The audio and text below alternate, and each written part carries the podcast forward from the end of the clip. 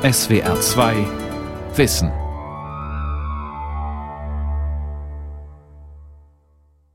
Meine deutschen Volksgenossen und Volksgenossinnen, ich schulde dem deutschen Volke einen Rechenschaftsbericht über die Vorgänge des 20. Juli und die daraus zu ziehenden Folgerungen. Das ist der Platz brecherischen Anschlages, den ein kleiner Kreis gewissenloser Offiziere am 20. Juli auf den Führer und auf den Stab der Wehrmachtführung verübte. Das ist ein ganz kleiner Klügel verbrecherischer Elemente, die jetzt unbarmherzig ausgerottet werden.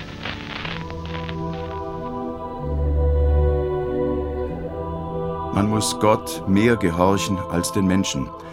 Einen solchen Widerspruch festzustellen mit dem Gebot der Gehorsamsverweigerung ist aber immer eine ernste, folgenschwere Entscheidung. Es war mir klar, dass mein Vater nach dem Attentat in sehr großer Gefahr war. Sobald nur die Glocke läutete, hatte er schon die Angst, dass die Beamten der Gestapo vor der Türe stehen und ihn abholen. Eugen Bolz, Staatspräsident und Widerstandskämpfer. Eine Sendung von Pia Fruth. Meine liebste Frau und Tochter. Unerwartet war heute Verhandlung in meiner Sache. Ich wurde zum Tode verurteilt. Was ich gefühlt habe, kam erbarmungslos. Ich habe mich innerlich in Monaten darauf eingestellt. Ich muss von euch und vom Leben Abschied nehmen. Euch zu verlassen ist mir schwer. Ich bitte euch, nehmt es hin als das von Gott bestimmte Kreuz. Direkt neben der Justizvollzugsanstalt Berlin-Plötzensee und dem Gefangenenkrankenhaus im Westen der Stadt, etwas versteckt zwischen roten Backsteinmauern und Rollen aus Stacheldraht, liegt die Gedenkstätte Plötzensee. Im ehemaligen Hinrichtungsschuppen hängt noch immer ein Balken mit mehreren eisernen Haken. Der Betonboden fällt zur Mitte des Raums leicht ab. Dort ist ein kleiner Abfluss. Blut, Kot und Urin der Hingerichteten konnten hier einfach weggespült werden. In einer gekachelten Wand sind noch die Wasseranschlüsse zu sehen. Bis auf einige Gedenkkränze, Blumensträuße und Totenlichter ist der Raum ansonsten nackt und leer. Während der NS-Zeit wurden in Plötzensee fast 3000 Menschen erschossen, erhängt oder enthauptet, erklärt der Historiker Peter Steinbach, der die Gedenkstätte Deutscher Widerstand in Berlin leitet gehängt oder erschossen werden Leute, die man also noch für ehrenwert hält. Erschossen werden Militärs, Deserteure, also die sterben im Grunde einen soldatisch geprägten Tod. Das Köpfen wird eingeführt, um Verbrecher zu töten. Im Namen des deutschen Volkes. Sie sind für immer ehrlos und werden mit dem Tode bestraft. Ihr Vermögen verfällt dem Reich. Am 23. Januar 1945 wird der frühere württembergische Staatspräsident und Reichstagsabgeordnete Eugen Bolz in Plötzensee mit dem Fallbeil ermordet. Einen Monat zuvor hat Roland Freisler, der Vorsitzende des Volksgerichtshofs, das Todesurteil über ihn gesprochen. Freisler begründet sein Urteil damit, dass Eugen Bolz aktiv am Umsturzversuch vom 20. Juli 1944 beteiligt war. In der Tat hat Eugen Bolz seit Anfang der 40er Jahre ständig Kontakt zum zivilen Widerstandskreis um den ehemaligen Leipziger Oberbürgermeister Karl Friedrich Gördeler. Die beiden Männer verbindet vieles, beide sind Juristen, beide haben in Tübingen studiert und beide kämpfen aus tiefer innerer Überzeugung für ein Ende der NS-Diktatur und die Rückkehr eines demokratischen Staatswesens. Aber während Gördelers Widerstand eher konservativ politisch motiviert war, begründete Eugen Bolz seine Ablehnung des NS-Staates vor allem religiös. Die Vergottung des Staates ist heidnisch, unvereinbar mit den sittlichen Grundsätzen des Christentums. Nach christlicher Lehre muss auch der Staat in seinen Entscheidungen die Grundsätze der Ethik achten und verwirklichen. Der Staat ist niemals absolutes Ziel und absoluter Maßstab. Auch ihm sind Schranken gesetzt. Immer wieder empfängt Eugen Bolz den Freund und Vertrauten Gördeler in seinem Wohnhaus in Stuttgart. Mechthild, das einzige Kind von Eugen Bolz, ist damals Anfang 20 und wohnt noch zu Hause.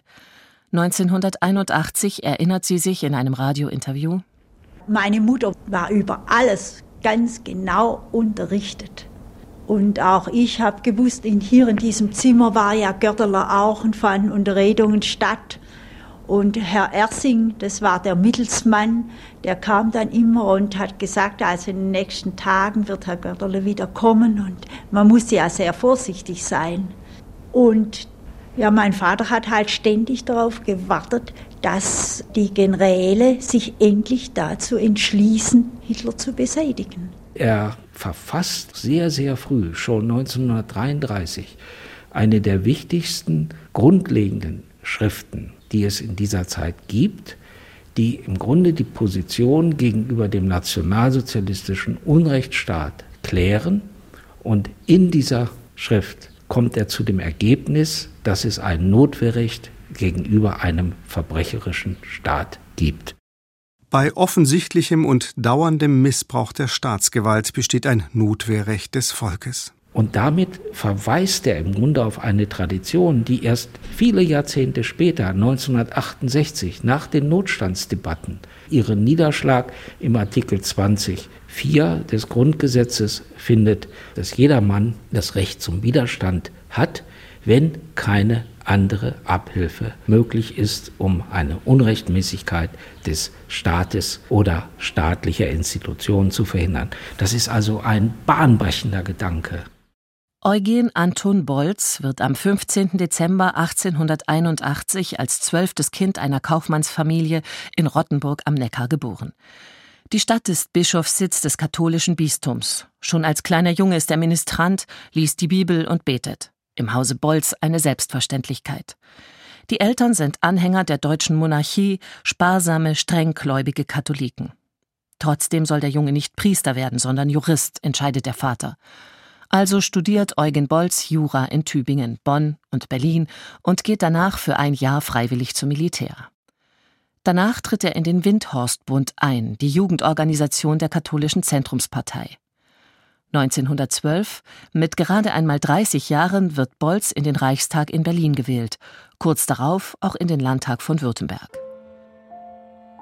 Zeit seines Lebens ist Eugen Bolz ein fleißiger, disziplinierter und kritischer Mensch, dem einer seiner Lehrer ein außergewöhnliches Sitzleder und einen glasklaren Verstand bescheinigt. Er ist rechtschaffen, bescheiden, kein Mann der großen Worte, kein brillanter Redner, stattdessen ein Grübler, einer, der innere Zweifel und Krisen aushalten und überstehen muss. Gerade in der fröhlichen Jugendzeit habe ich das Drückende und Hässliche der Arbeit um einen Beruf, um Brot, um eine Existenz empfunden. Nicht heiraten, keine Kinder zeugen, um ihnen mein Empfinden zu ersparen, wie oft habe ich das gedacht und ausgesprochen. So tief saß meine Meinung vom Elend des Menschen und seines Daseins in mir, dass mir das Heiraten, das Leben schaffen wie eine Sünde wider meinen Glauben vorkam. Also die frühe Phase ist ganz sicherlich zu erklären durch den Wunsch vieler gläubiger, katholischer Jugendlicher, ein gottgefälliges Leben zu führen. Ja, also man meidet das Böse, man meidet die Frau, findet sie aber trotzdem eigentlich ganz attraktiv und kriegt ein schlechtes Gewissen. Die Empfindsamkeit habe ich allmählich überwunden. Mit ihr hätte ich meine politische Tätigkeit nicht beginnen, mindestens nicht durchhalten können. Freiheit, Brot und Arbeit, das ist der Notschrei des Volkes. Den Ersten Weltkrieg verbringt Bolz zwischen Friedensdienst, den Schützengräben der Westfront, dem Reichstag in Berlin und dem Landtag in Stuttgart. Mit dem Ende des Krieges endet auch die deutsche Monarchie. Der Kaiser dankt ab. Und wie kommen wir aus ihr heraus? Die beiden ersten Tage waren so, wie man sich eine Revolution vorstellt. Ein Drittel Vernunft und guter Wille, ein Drittel Verbrechen und ein Drittel Fastnacht, gefeiert von halbwüchsigen Burschen und Dirnen. Siegt der Hunger, dann gibt es Raub und Mord. Natürlich ist Bolz froh über das Ende des Krieges. Das Ende der Monarchie und die Revolution in Berlin betrachtet der kaisertreue Politiker dennoch mit Skepsis, spricht gar von einer traurigen Zeit und einem großen Unglück. Darum hadert er lange mit sich. Soll er eine gut bezahlte Stelle in der Wirtschaft antreten? Soll er weiterhin bei der Staatsanwaltschaft in Stuttgart bleiben, wo er seit 1911 arbeitet? Inzwischen ist er dort auch zum Amtsrichter ernannt worden. Oder soll er doch in einer nun völlig veränderten politischen Landschaft Politik machen? Sein tiefer Glaube hilft ihm bei der Entscheidung, die schließlich zugunsten der Politik ausfällt, erzählt Clemens Stroppel, Generalvikar der Diözese Rottenburg-Stuttgart.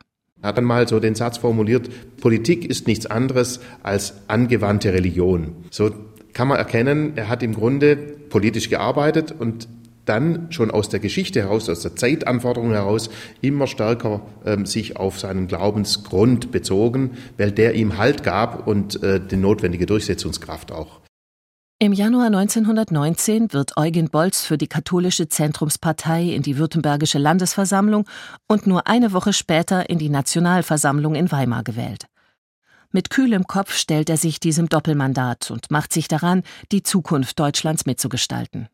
Eine nicht ganz einfache Aufgabe in der noch jungen Weimarer Republik. Wo zunächst mal geklärt werden musste, wer macht denn überhaupt Politik, wer macht sie mit welchen Grundlagen, wo man sich auseinanderzusetzen hatte mit äh, rechten und linken Strömungen, die ja auch auf die Straße gegangen sind. Es gab viele marodierende Soldaten noch, die auch bewaffnet auf die Straße gingen. Also man musste im Grunde überhaupt erst die Grundlagen für Politik schaffen.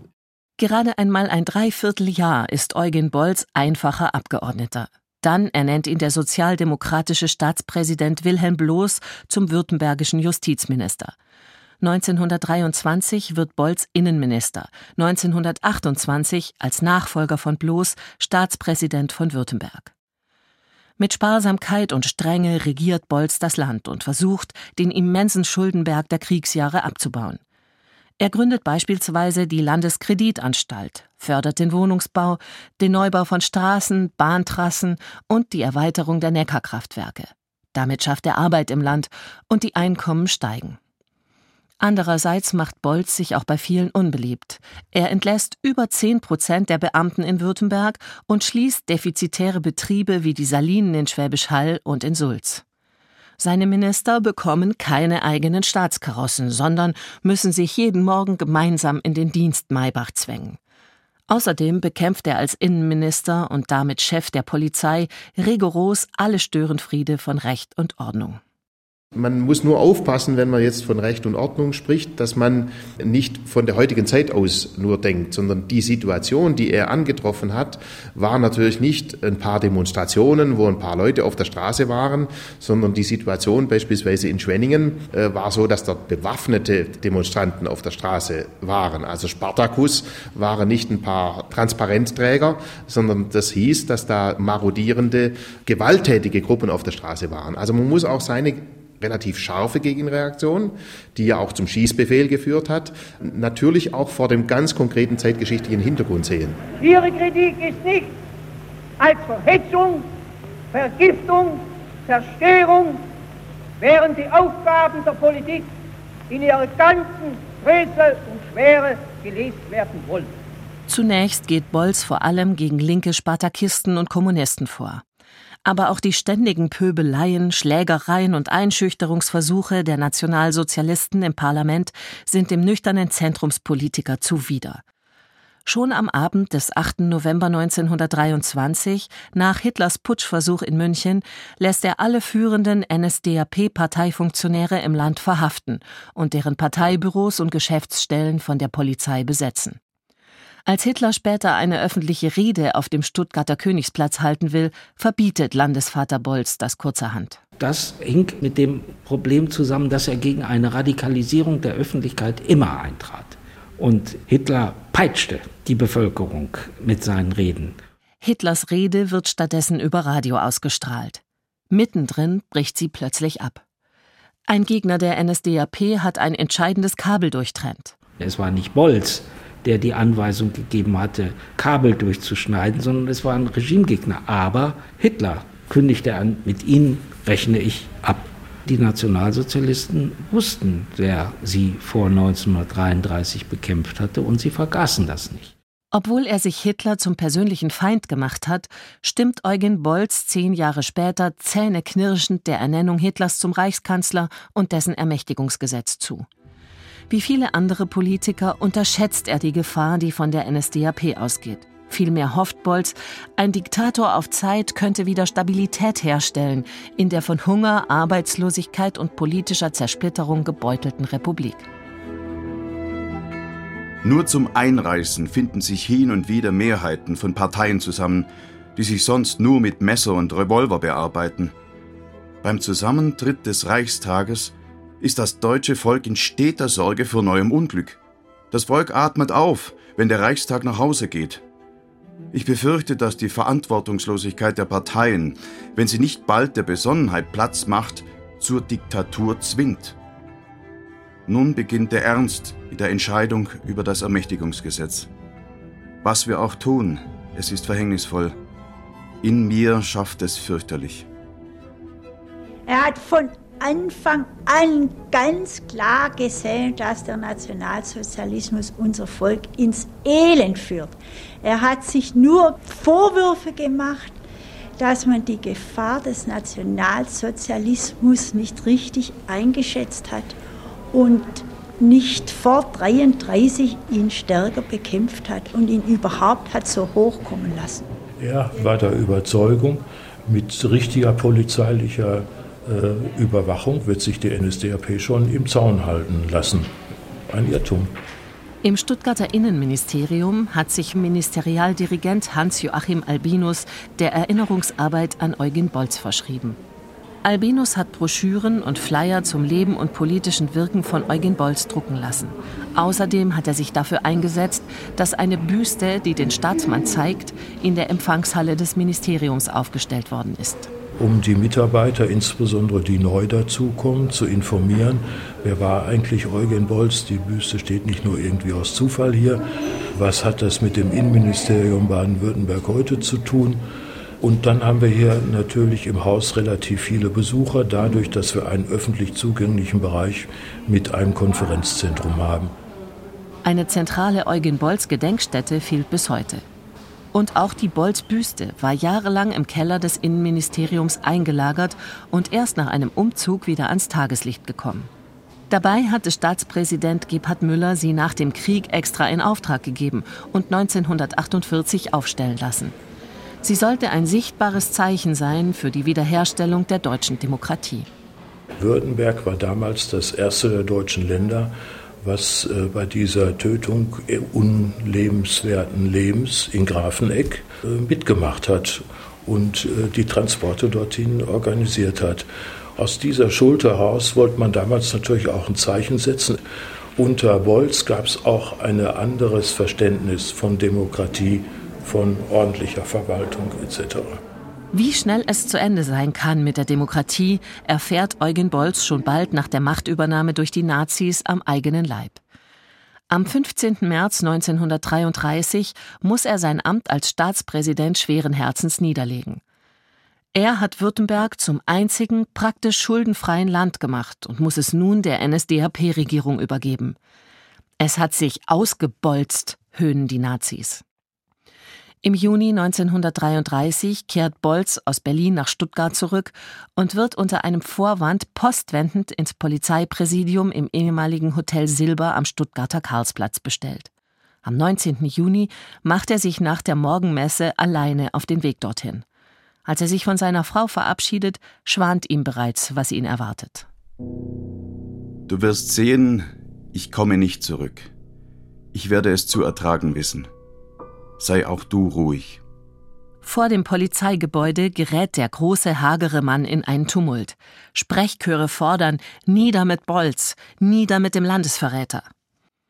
Die Nationalsozialisten nehmen das zum Anlass, den unliebsamen Politiker in sogenannte Schutzhaft zu nehmen, um ihn vor der wütenden Menge in Sicherheit zu bringen. In einem offenen Wagen wird Bolz durch die Stadt gefahren.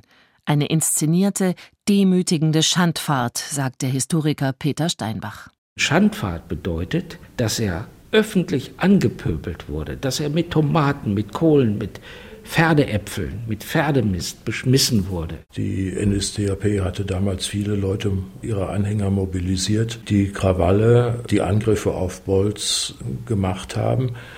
Das war im Grunde ein schlechtes Schmierentheater, was da ablief. Er sitzt in Hohenasperg wie ein Verbrecher und hat eigentlich nur das Glück, dass die politischen Gefangenen dieser ganz frühen Phase nicht von vornherein in ein Konzentrationslager eingewiesen werden. Das heißt, er kommt nach einer gewissen Zeit raus und ist eigentlich in seinem politischen Willen gebrochen. Freunde waren sehr selten. Viele haben von ihm Abstand genommen. Wenn sie ihm auf der Straße begegnet sind, sind sie auf die andere Seite gegangen. Kein Mensch traute sich, ihn einzustellen. Aber ein Amt im Staatsdienst hätte er nie angetreten. Er hätte dem Dritten Reich nie als Beamter gedient. Das war für ihn ausgeschlossen. Es gibt keine Doppelmoral. Weder für die Wirtschaft noch für die Politik, weder für Mann und Frau noch für das Genie. Der Staatsmann ist auch als Politiker Mensch. Um darüber nachzudenken, wie es nun weitergehen soll, zieht sich Eugen Bolz ins Kloster Beuron zurück. Er beginnt, die päpstlichen Enzykliken kritisch zu studieren und ein christliches Manifest zu Kirche, Familie und Staat auszuarbeiten. Darin kommt er zu der Erkenntnis, dass die Menschen ein Recht zum Widerstand gegen ein Unrechtsregime wie das von Hitler haben müssen. Um diesen Widerstand aufzubauen und um sein wirtschaftliches Auskommen zu sichern, beteiligt Bolz sich an einer Stuttgarter Fabrik.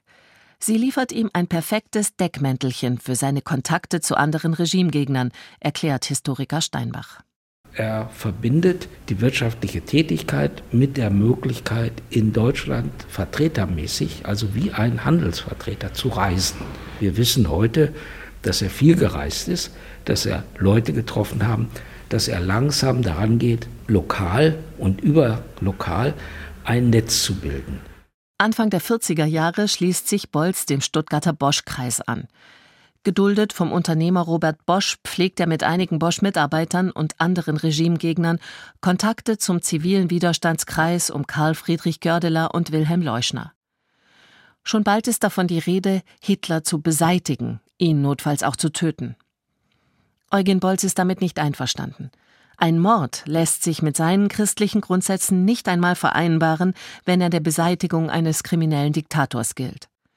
Wenn es nach Bolz geht, soll Hitler verhaftet und vor ein ordentliches Gericht gestellt werden.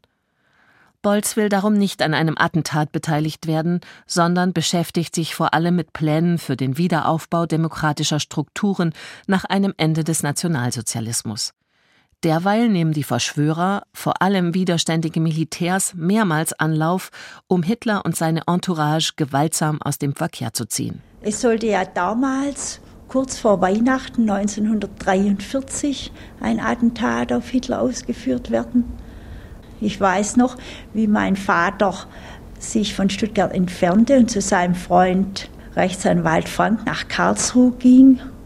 Und da haben sie beide darauf gewartet und dann kam er am heiligen Abend sehr niedergeschlagen wieder zurück, dass die Sache wieder nicht geklappt hatte.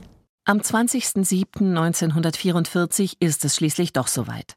Der Wehrmachtsoffizier Klaus Schenk Graf von Stauffenberg transportiert eine Bombe ins Führerhauptquartier. Die Pläne für eine Neuordnung von Politik und Gesellschaft in Deutschland nach Hitlers Tod sind längst fertig. Gördeler soll Kanzler werden, Eugen Bolz Innen- oder Kultusminister. Und auch für alle anderen öffentlichen Ämter sind überzeugte Demokraten vorgesehen. Doch der Umsturzversuch scheitert. Unter dem Befehl Heinrich Himmlers beginnen die Nationalsozialisten mit einer unbarmherzigen Hetzjagd. Im Visier stehen neben den Attentätern selbst auch all jene, die sich in deren Dunstkreis bewegt haben. Das werden interessante kleine oder größere Aushebungen sein. Und da werden wir mit einer Emsigkeit und Fleiß, wenn wir das mal alles rausholen. Eugen Bolz lehnt eine Flucht ins Ausland trotzdem ab. Er hat Angst um seine Familie und fürchtet eine mögliche Sippenhaft für Frau und Tochter. Und so gerät auch er schon einige Wochen nach dem 20. Juli ins Visier der Gestapo, erinnert sich seine Tochter Mechthild. Am Samstag, den 12. August, nachmittags, so gegen 1, 2 Uhr, wurde er dann von zwei Gestapo-Beamten in Zivil abgeholt. Und wir konnten ihn dann im Hotel Silber kurz sprechen. Wir haben ihn dann zurückbegleitet mit einem Beamten in das Untersuchungsgefängnis.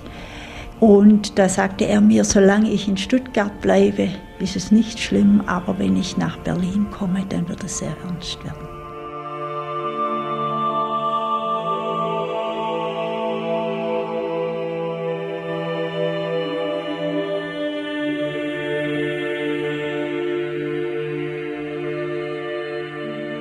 Wir wurden erst unterrichtet, als er schon abtransportiert war.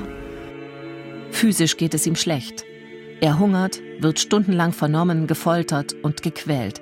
Selbst in der Zelle werden ihm die Fesseln nicht abgenommen. Als er schließlich dem Richter vorgeführt wird, kann sich Bolz nur noch an Krücken in den Anklagestand schleppen. Ein beim Prozess anwesender Soldat erinnert sich später, man sieht dieser weißhaarigen, ehrwürdigen Persönlichkeit keinerlei Erregung an. Leise, aber wohl überlegt antwortet er ohne Stocken auf die oft gehässigen Fragen Freislers.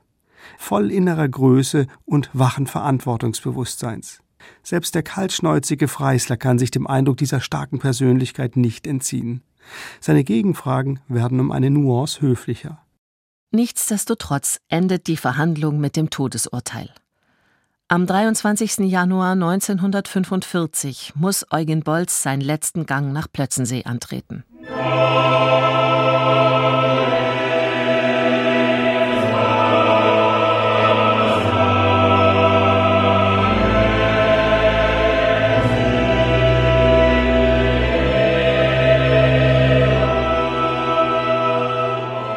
Verzeiht mir meine Schwachheiten und Fehler. Behaltet mich in gutem Ansehen. Ich hoffe, euch an einem besseren Ort wiederzusehen. Eugen Bolz bekommt kein Grab. Seine Asche wird in alle Winde verstreut. Im Jahr 2015 haben Bürger der Stadt Rottenburg ein Seligsprechungsverfahren angestoßen. Die katholische Kirche prüft nun, ob Eugen Bolz ein Märtyrertod gestorben ist und ob sein Verhalten als religiöses Vorbild für andere Christen gelten kann, erklärt Generalvikar Clemens Stroppel. Aus kirchlicher Sicht hieße das, wir haben hier einen Vertreter, den man über die Generationen hin als Vorbild nehmen kann, wie man aus dem christlichen Glauben heraus heute Politik gestalten kann, heute aufrecht gerade stehen kann für christliche Werte und für den christlichen Glauben und damit eben Nächstenliebe, Gottesliebe konkret werden lassen kann und nicht nur in Sonntagsreden.